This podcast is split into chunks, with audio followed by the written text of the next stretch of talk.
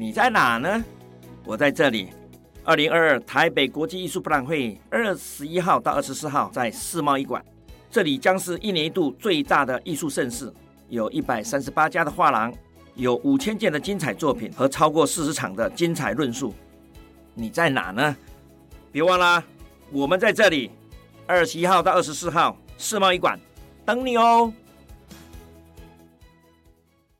就这样啊？哦，还有忘的吗？没有吧？没有吗？哦哦，对对对，还有咖啡呀、啊，还有美食，还有他们说欧陆热点，非常好的。还有吗？还有吗？多的是，你来吧。本节目由生鲜食材科技出品。新创除了热血创意与活力，其他重点让长辈告诉你。欢迎收听《杨家长辈经》。未来的新创拼图，好。今天很高兴，呃，邀请到一位，其实我觉得应该是老朋友，因为那有可能在我台经院的时代就认识。那我离开台经院也八年了嘛，所以说起来，我们应该也说不定有十年的这个期间，是不是？我们欢迎创梦市集的这个董呃董事长，总经理，我帮你这个没有加薪就帮你升官了，不行不行，总经理。傅慧娟，来，慧娟跟我们听众打声招呼。嗨，大家好，我是创梦市集的傅慧娟。那在这个产业年纪有够长，所以大家都叫我富姐。是是是，但还是没有我大了，所以我我可以叫她慧娟，你们不可以随便叫。来，慧娟，我请教一下哈，创梦市集是现在呃。业界认识你最常听到的头衔嘛？对。但是在创梦市集之前，你应该也有很多人生的旅程跟历练嘛？嗯。可不可以跟我们分享一下？哎，你从以前，比方说你以前是学什么？啊？后来你做过哪些事情，嗯、最后才来这个创梦市集？好。我学的是历史，哇、wow，对，我是成功大学历史系的。嗯，然后呢，因缘际会，在学生的时候，我那个年代还有所谓什么国科会精密仪器中心的时代，是，所以学生时代大三大四就去打工，在那边做工读生，然后就遇到了生命中职业上的第一个贵人，就是精密仪器中心的一个学姐。那后来学姐毕业后就去了工研院，嗯，于是我在快毕业的时候，学姐可能觉得那个时候我算是一个呃勤劳努力工作的小工读生，所以她在我毕业的时候，她就问我要不要去工研院，她已经在那里做了大概一两年了，然后我就说好。所以我一毕业就进了工研院，哇、wow, 对，okay. 然后工研院就长达也有十快十年的时间，wow, 对，okay. 然后离开工研院是因为要结婚，是是是，我先生在台北，嗯、那那时候就觉得，呃，台北好像还蛮好玩的，那也也因为顺利从工研院就应征进了知策会。所以我在资策会又做了将近大概十几年的时间，哇！所以我的人生大部分年轻岁月都在财团法人，是对。那我觉得会跟创新创业的能够勾稽上，是因为我觉得这人生很有趣。我记得我应征资策会的第一个计划，其实就是南港软体园区的创业育成中心。OK，那时候参与了计划的撰写。啊、呃，还有一些计划的起头。那后来因为资策会内的组织的变动，总之就这样辗转。我做过电信产业的通讯计划.也做过所谓的多媒体内容开发计划。最后我是在数位内容学院计划。是。那所以最后就走到人才培育。那在数位内容学院计划的后期呢，也就是我几乎快要离开资策会的后期。当时整个计划下有一个叫 APP 创业园区，OK，也是由资策会执行的，所以我最后那两三年其实就是执行 APP 创业园区的计划，所以我进资策会的头跟尾都跟创新创业的计划有关。那时间到了嘛，在资策会也待了已经够久够久了，就想说休息一下，所以我离开资策会之后。也因为过去的资源跟人脉，因为数位内容其实党大产业就是游戏动画，那时候也感谢当时那个我们的股东，主要的股东都是游戏厂商。那也透过股东及当时总经理的邀请，所以我离开资策会就跳进了创梦世纪。那因为过去也是在数位内容跟辅导或推动游戏跟动画产业居多，所以有这个背景就因缘际会的就跳进来了。是哇哦，哎、欸，我觉得你很精彩哎，你本来是学历史的，然后你竟然跳进工研院里面，那时候应该大部分从事的。可能还是 ICT 相关，但是应该比较偏硬体或技术嘛？嗯、对，我我进工研院的第一个所叫做那时候叫机械所。OK，对，我记得我们是在企划部，然后也要兼做公关，所以那个时候我记得我刚上任的时候，学姐就说：“你去把那个那个自动化工厂的每一个设备都要备起来，因为有访客来的时候都要我们企划处负责接待。”我就记得我那时候就硬背那个什么选虾机呀，就自动选虾子、自动选蛋、自动什么瓶盖安装机，然后什么五轴加工机、什么三轴加工机，那时候是完全空白中硬把它背下来。是，对。哎、欸，那我想请问一下，你念历史应该跟这些机械有一点距离嘛？嗯。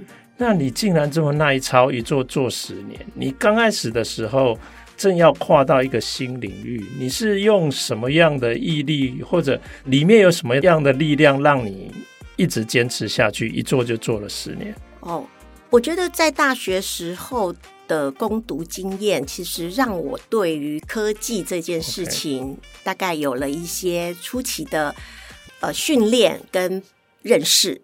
所以，因为那时候。国科会的仪器中心，你要也要去收集各仪器的数据嘛？是。那还有一些设备的状态啊，那也要帮忙做一些呃设备处理啊的的小助手。所以我觉得那个时候应该两年下来，应该对所谓的呃科技或技术这个领域就没有太陌生。了解。那当然也因为有学姐的引荐嘛，就觉得哎那个地方有一个前辈在那里。应该会比较安心，所以就没有考虑就过去。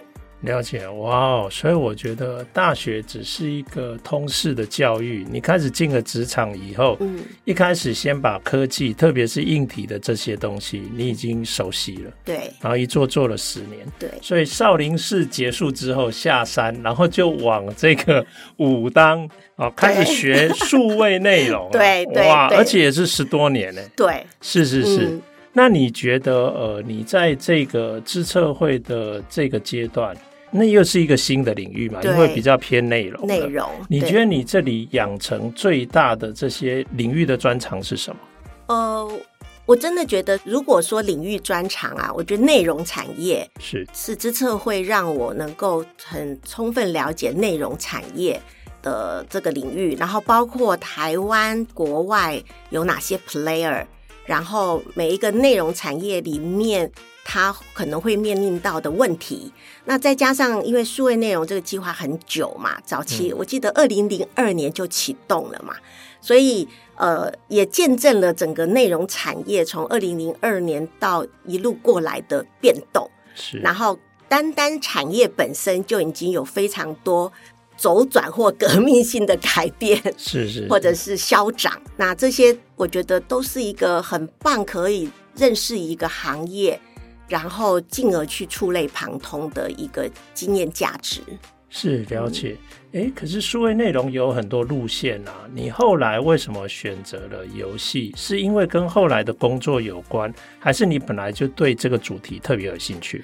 嗯，我刚接数位内容计划的时候，其实是从动画切入的。OK，对，所以那时候是后来才开始做游戏。那我我觉得，就说这两个动画为什么会选这两个？我觉得那那个就是数位内容领域有八大领域啊，那个那个年代，那其实这两个领域是因为最看得到成熟的商业模式。了解，那。那个时候，你后来呃离开了资策会，到了创梦，嗯，可不可以稍微解释一下，是创梦来找上你，还是说什么样的原因让你最后决定加入创梦的团队？Okay. 我觉得其实哎，会离开资测会，当然是有一个时机点，比如说正好有一个政策鼓励同仁，呃，资策会要转型嘛，资策会一直都在转型中，鼓励同仁说，哎，在这个时间点，也许有一些优惠的条件啊，大家可以呃选择。那我觉得那个时间点差不多到了，因为做了非常多年，然后资策会也一直在处于转型当中，所以我觉得也许是告一个阶段的时候。那离开之后，我觉得很感谢创梦的前总经理以及董事长。呃，不管之前发生了什么事情，那但是我觉得他们的他也是生命中贵人之一嘛。他引荐进来，然后那时候他们因为要接一些政府计划，嗯、那我就想说，哦，我虽然离开资策会，但是我来到这里还是要做政府计划的专案。但是对我来讲，那应该是驾轻就熟，而且领域是 focus 在就是。很具体的创新创业这一块，所以那时候我就觉得他应该会比较轻松吧，就是工作了已经二三十年，那也许可以用一个驾轻就熟的的的事情业务，然后我我应该可以在比较轻松的情况下做得很好。以前在资策会很拼，非常拼，我们办公室有时候留下一两个，一定有我，然后。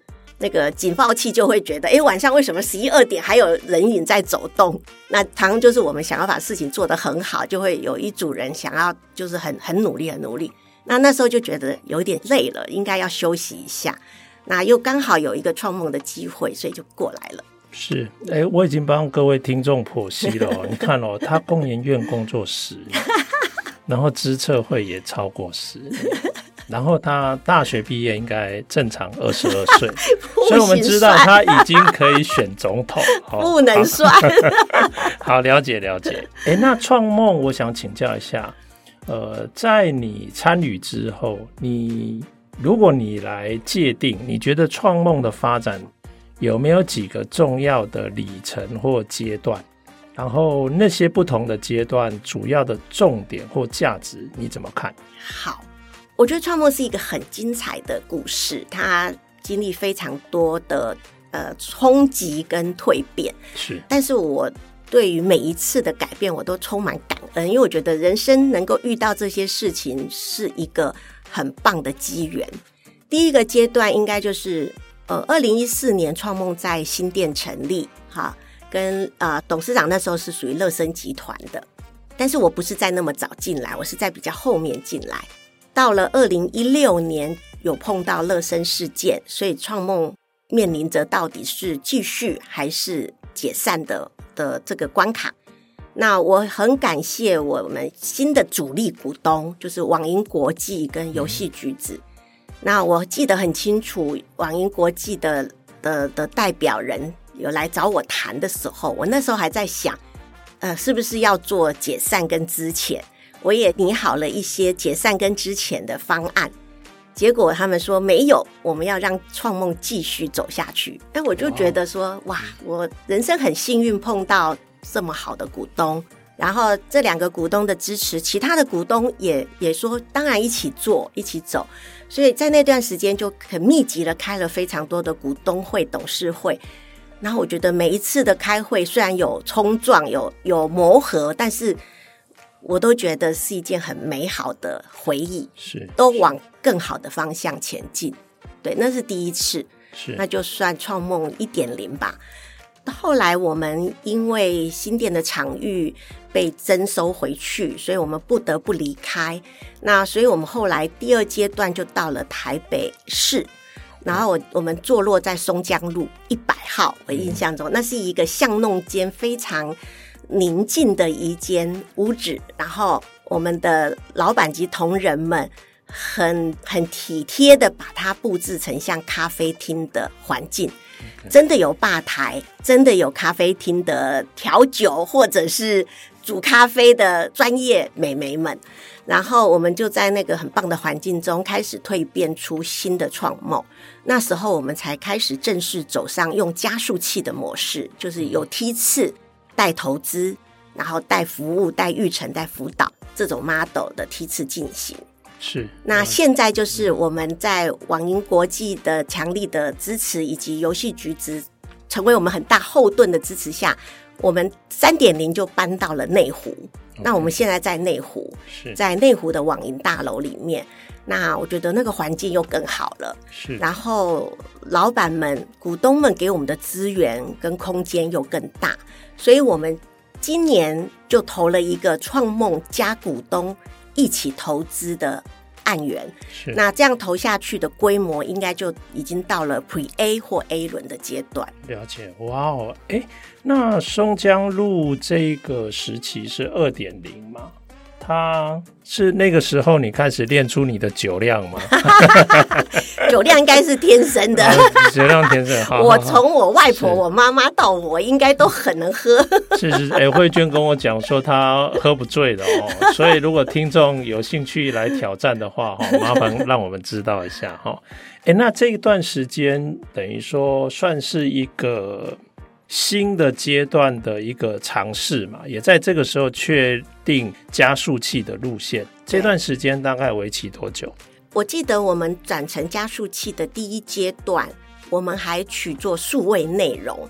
是，但是到了第二梯，因为那时候是半年一梯，所以其实二零一七年的下半年，我们大概就差不多定调在民生、娱乐跟生活。OK，对，了解。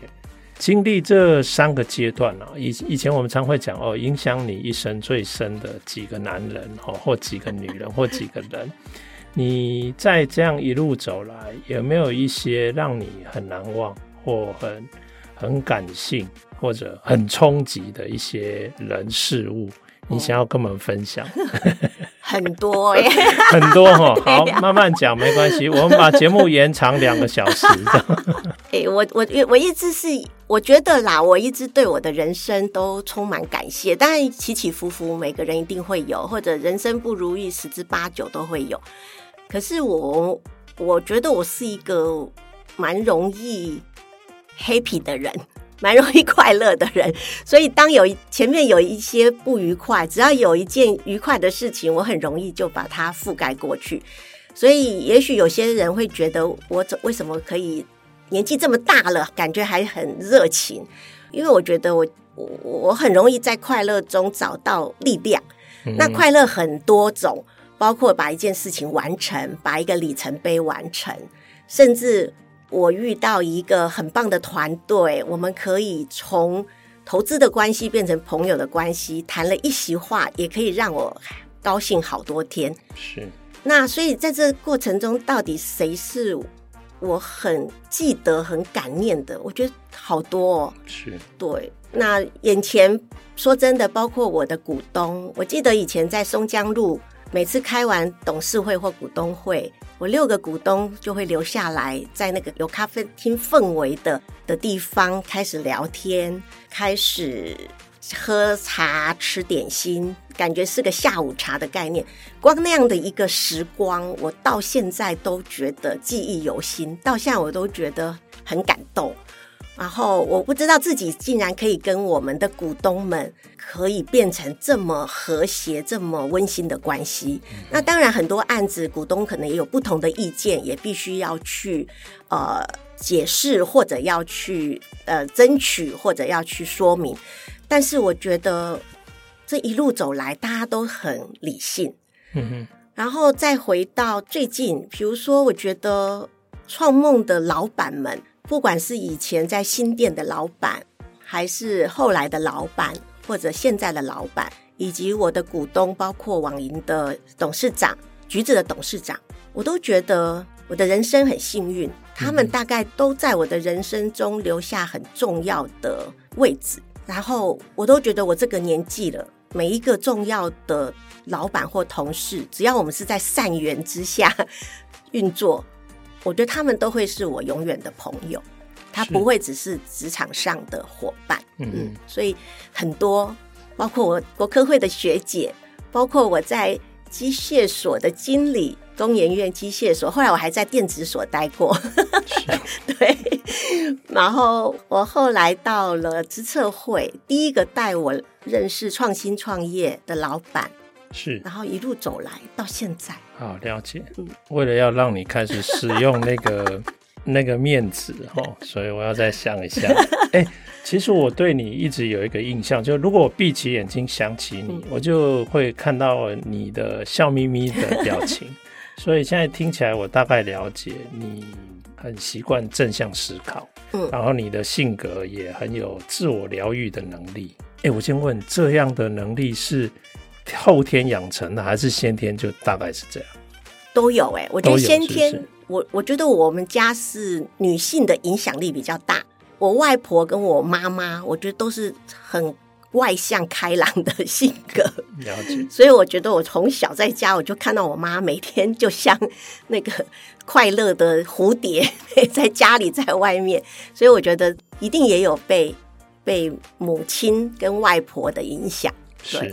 是。哎、欸，我第二个蛮羡慕你的地方是，我觉得你这样一路走来，也不能说没有一些波折，一定有，对。但是我觉得你跟关西人的关系都还维持的蛮不错。嗯、你甚至事后你这样来看待，你都觉得他们都算是你的旅程上的贵人，对，对不对？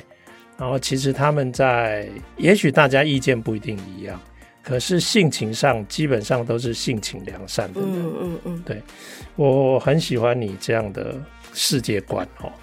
哎，那我想请问一下，那你现在呃，因为已经有很多历练了嘛，那你也在陪伴团队，可不可以跟我们介绍一下你现在看的这些，不管是游戏，不管是民生，然后着重在科技应用的这些新创团队，有没有几个你？蛮喜欢举他们的例子来跟我们讲，我蛮想了解，哎，什么样 background，什么样的人会想要在这个领域从事新创？可不可以跟我们分享几个有趣的例子？好，我我们是两条路线嘛，一个就是互动娱乐，互动娱乐目前大概都是以独立游戏为主，那另外一条线应该就是民生科技，好，那希望有科技的含量驱动一些创新的民生应用。跟服务，那如果分开来讲，因为这这两个行业或领域差异很大，它几乎是两条两条泾渭分明的河。我觉得，那以民生科技这一块来讲，我觉得像我们有投的腾势，就是早期的国物配，我们是看着它几次的走转，真的是大走转，就是 pivot，对，真的是走转，而且是可能是。壮士断腕的方式，把过去一些曾经是主轴的营运模式，整个整个砍掉，重来做新的 model。那我觉得这个过程，我们在旁边也学习非常多，然后也是从腾势的这个案源中，我们越来越发现，可以从他看到一个有机会往成功方向的创业者的人格特质的缩影。那我觉得它对我来讲是蛮有意义的一个案源。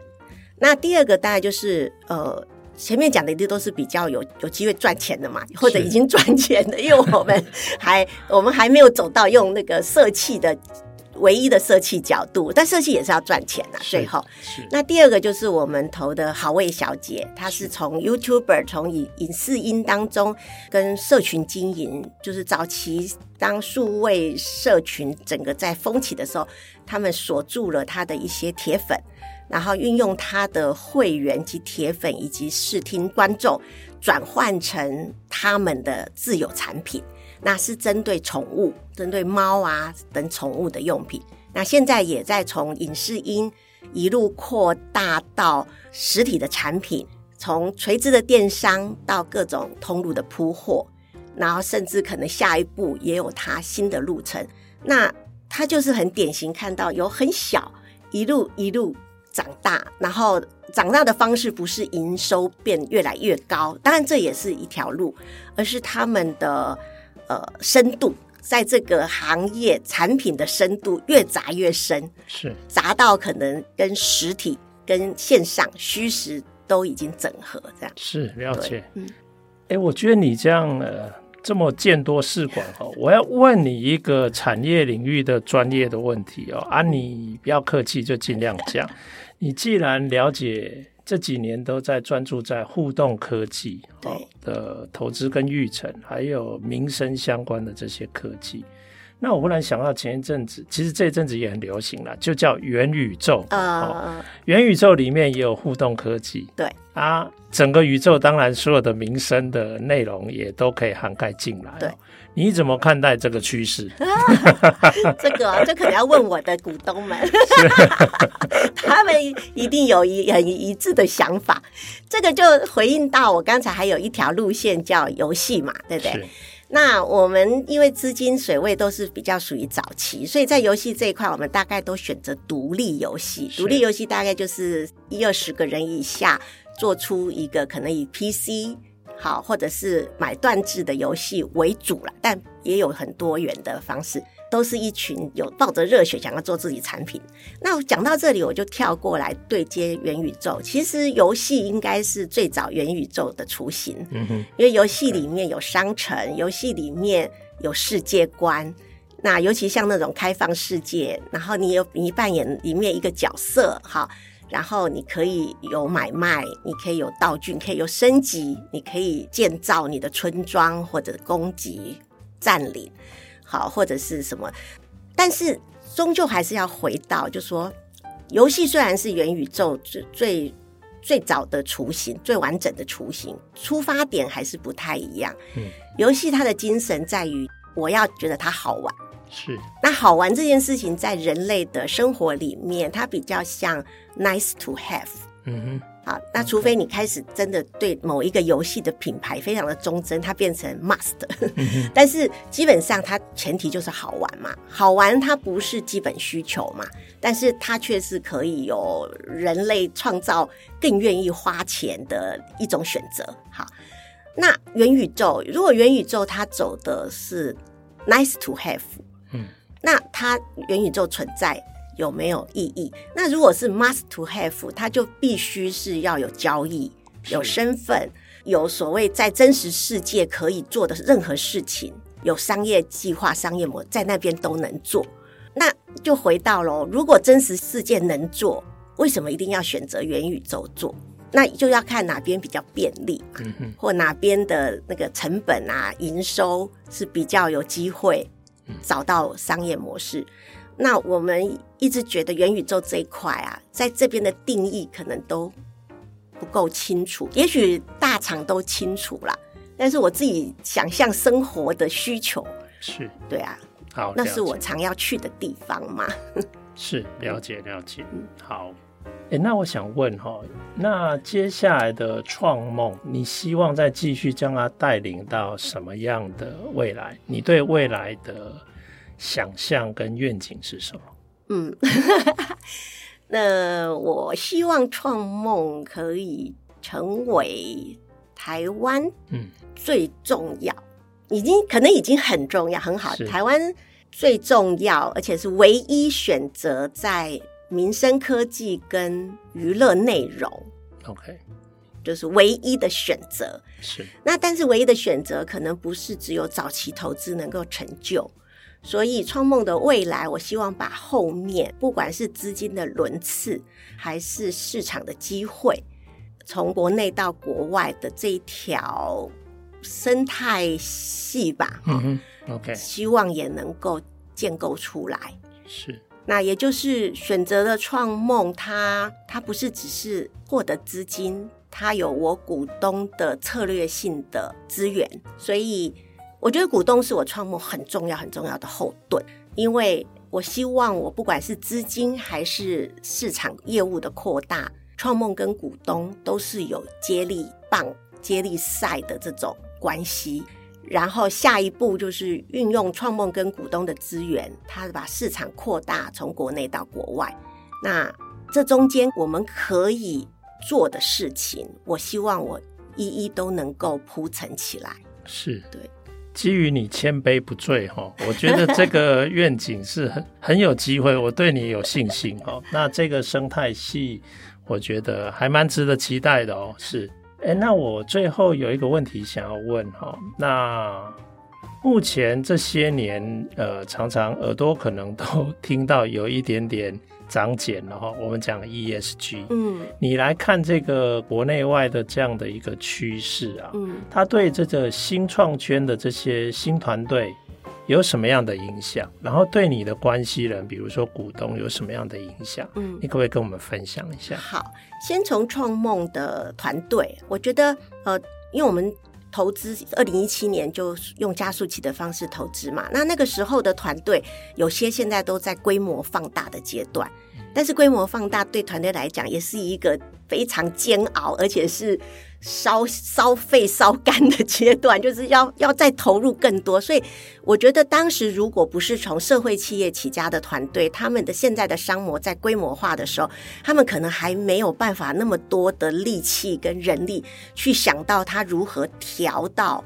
ESG 的路上，还在九死一生的对，还在怎么样扩大，不会跨入那个死亡之谷，而能够往上再一个跳跃。但是我们过去看到很多用社会企业的团队，他开始会 ESG 反而变成他们更大的一个方向的引导。嗯，我觉得这是好事，就是从社会企业的思维对到 ESG，让他们更知道他们的每一步的。进展有一个起航的方向，那我觉得这是我看到 ESG 在，因为我们过去还是会看社会企业嘛，因为它还是要有一些商转，而且它可能有一些被眼睛一亮的议题。那我觉得 ESG 对于本来所谓的社会企业的方向，给了一个更明确的引导的的路。是对。那如果是股东呢？哦，我觉得我的股东，比如说像网银国际。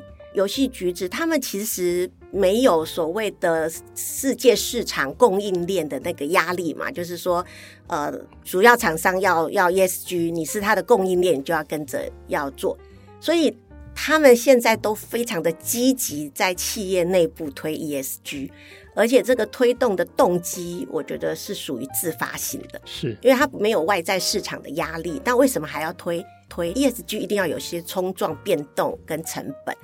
那所以我觉得他们愿意跳下来，率先在这种内容产业里面做出 ESG 的这个决心，我自己是觉得蛮佩服的啦。是，对，了解。嗯，我觉得自发是很难得的，对，因为现在整个趋势，大部分比如说工业部门，嗯，他们可能都有国外客户的压力，或国际市场的压力，或者慢慢政府也开始。在法规上往这边移动，那你也有法尊的课题嘛？对，对，所以能够自发，我觉得这个算是这个阶段是难能可贵的一个、嗯、一个状况。难怪你说你的关系人，你都把他们当成是贵人。哎、欸，那我想请教一下，那未来创梦的投资还是会很重视科技这个元素吗？还是其实哎、欸，反正。黑猫白猫能抓老鼠的就是好猫，non take 也是一种 take。嗯，你你怎么看这件事？好，对，我觉得我们有几个转折嘛，哈，比如说二零一七年我们从内容扩大到民生科技，然后那个时候我觉得基本上我们应该是先要有一个声量，所以我们那时候大概只要是属于 early stage 的团队，感觉团队对了，商模应该有机会。那时候我们大概就会投，那投了几年下来，去回顾检视嘛，就会发现，呃，好像是有技术含量的团队，它在市场的应对的支撑力上，可能相对是比较能够有力道的。但是有趣的是，我们最后。呃，那个我讲的科技就是我们比较窄的那种，所谓有有 technical 技术的那一块。但是我们等到今年再检视我们过去投资的团队，我们发现会赚钱的团队啊，它的他的所谓的竞争核心力，可能不见得是所谓的我们真正写作会写 coding 或者是什么样的技术，而是他的团队的人可能选对了产品，但是选一定有些。选择嘛，曾可能曾经选错又走转，可是每一次在走转或者在割舍的时候，他们都能撑得过去。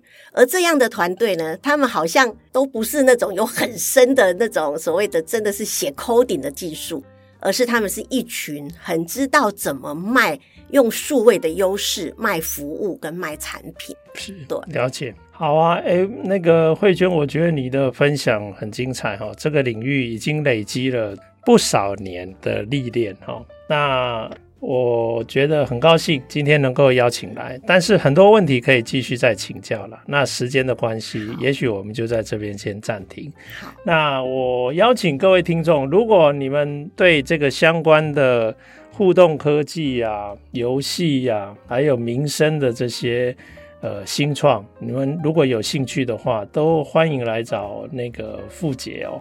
哦，你们叫傅姐，我叫慧娟，哦，来内湖找她哦。然后，如果敢跟这个慧娟挑战这个喝酒的哦，也不妨哦，我们跟她戏也来气矿嘛。好，那今天非常高兴，这个慧娟跟我们分享你的这些宝贵的这个经验，谢谢慧娟，谢谢谢谢，谢谢各位听众，后。